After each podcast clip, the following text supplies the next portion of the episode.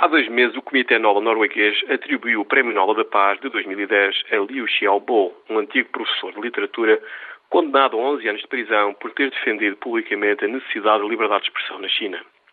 Na altura, Liu Xiaobo era praticamente desconhecido na Europa e então para cá passou a ser muito mais conhecido. Acima de tudo, por causa da furiosa reação e campanha contra Liu Xiaobo e o Comitê Nobel norueguês levada a cabo por Pequim. Na base desta campanha está uma enorme divergência ideológica. O Comitê Nobel acha que os direitos humanos são universais. Pequim, obviamente, acha que não. Acha que os direitos humanos são a criação europeia e norte-americana.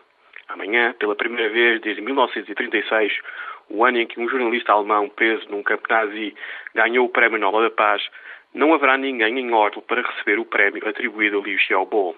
Vendo bem, a China podia ter reagido de uma maneira bastante mais inteligente a tudo isto.